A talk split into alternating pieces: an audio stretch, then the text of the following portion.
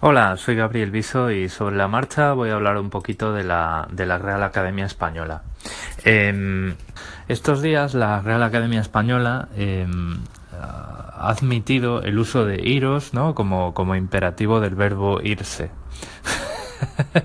bueno, esto del verbo irse es, una chorrada mía porque me hace mucha gracia lo de si me queréis irse, pero sí, bueno, como imperativo del verbo ir, ¿vale? Eh, como siempre que la Real Academia Española eh, admite algo que a, alguien le gusta y a otros no, pues se monta la polémica y se monta el pollo Internet se rompe.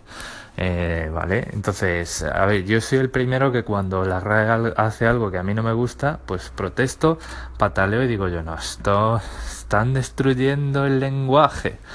Y entonces, pues entiendo la polémica. Vale, en este caso yo, por ejemplo, estoy a favor de, iros porque pues es un uso que a lo mejor no, no es el correcto o no fue el correcto hace tiempo, hace poco tiempo, hasta hace dos, tres días, pero que todo el mundo que yo conozco eh, cuando está hablando y cuando está hablando rápido eh, lo usa, ¿vale? Eh, es algo que no es eh, no es simplemente que la gente se confunde y no le pone tilde a solo y entonces se admite solo sin tilde, ¿vale? Es simplemente que, igual que la, en mi opinión, igual que la gente usa más el verbo usar que utilizar cuando está hablando coloquialmente, pues eh, idos, iros y ya está, ¿vale?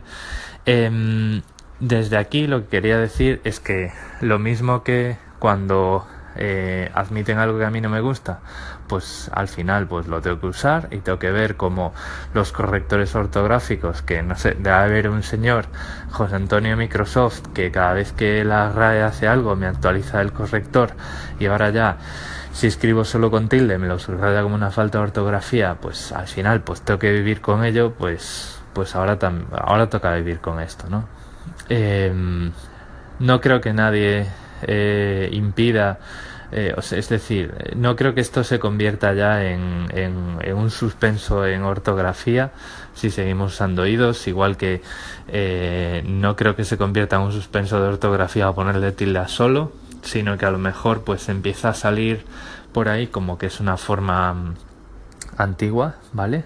y bueno, pues tampoco creo que haya que hacer una, una, un drama de esto. Drama en la Real Academia, drama en la ortografía, drama en el diccionario. A mí, eh, bueno, pues es lo que hay, ¿no? Y bueno, pues, nos toca vivir con ello y ya está. Yo creo que la Real Academia Española al final es quien se preocupa un poquito de ir viendo cómo funciona y cómo va cambiando el lenguaje. Y sí que es cierto que a veces simplemente, eh, o sea, a veces tiene patinazos en mi opinión porque mm, cuando alguien dice algo de forma patentemente mal, porque porque le patina la lengua o lo que sea, pues eso no debería ser suficiente. Por ejemplo, y esto es que me toca a nivel personal porque la gente, hay muchísima más gente de la que os imagináis que dice mal mi nombre, ¿vale? Albóndigas, entonces yo digo al, al, almóndigas, ¿no? concreta en vez de croqueta. Esas son cosas que para mí son lo mismo que alguien me llame Graviel.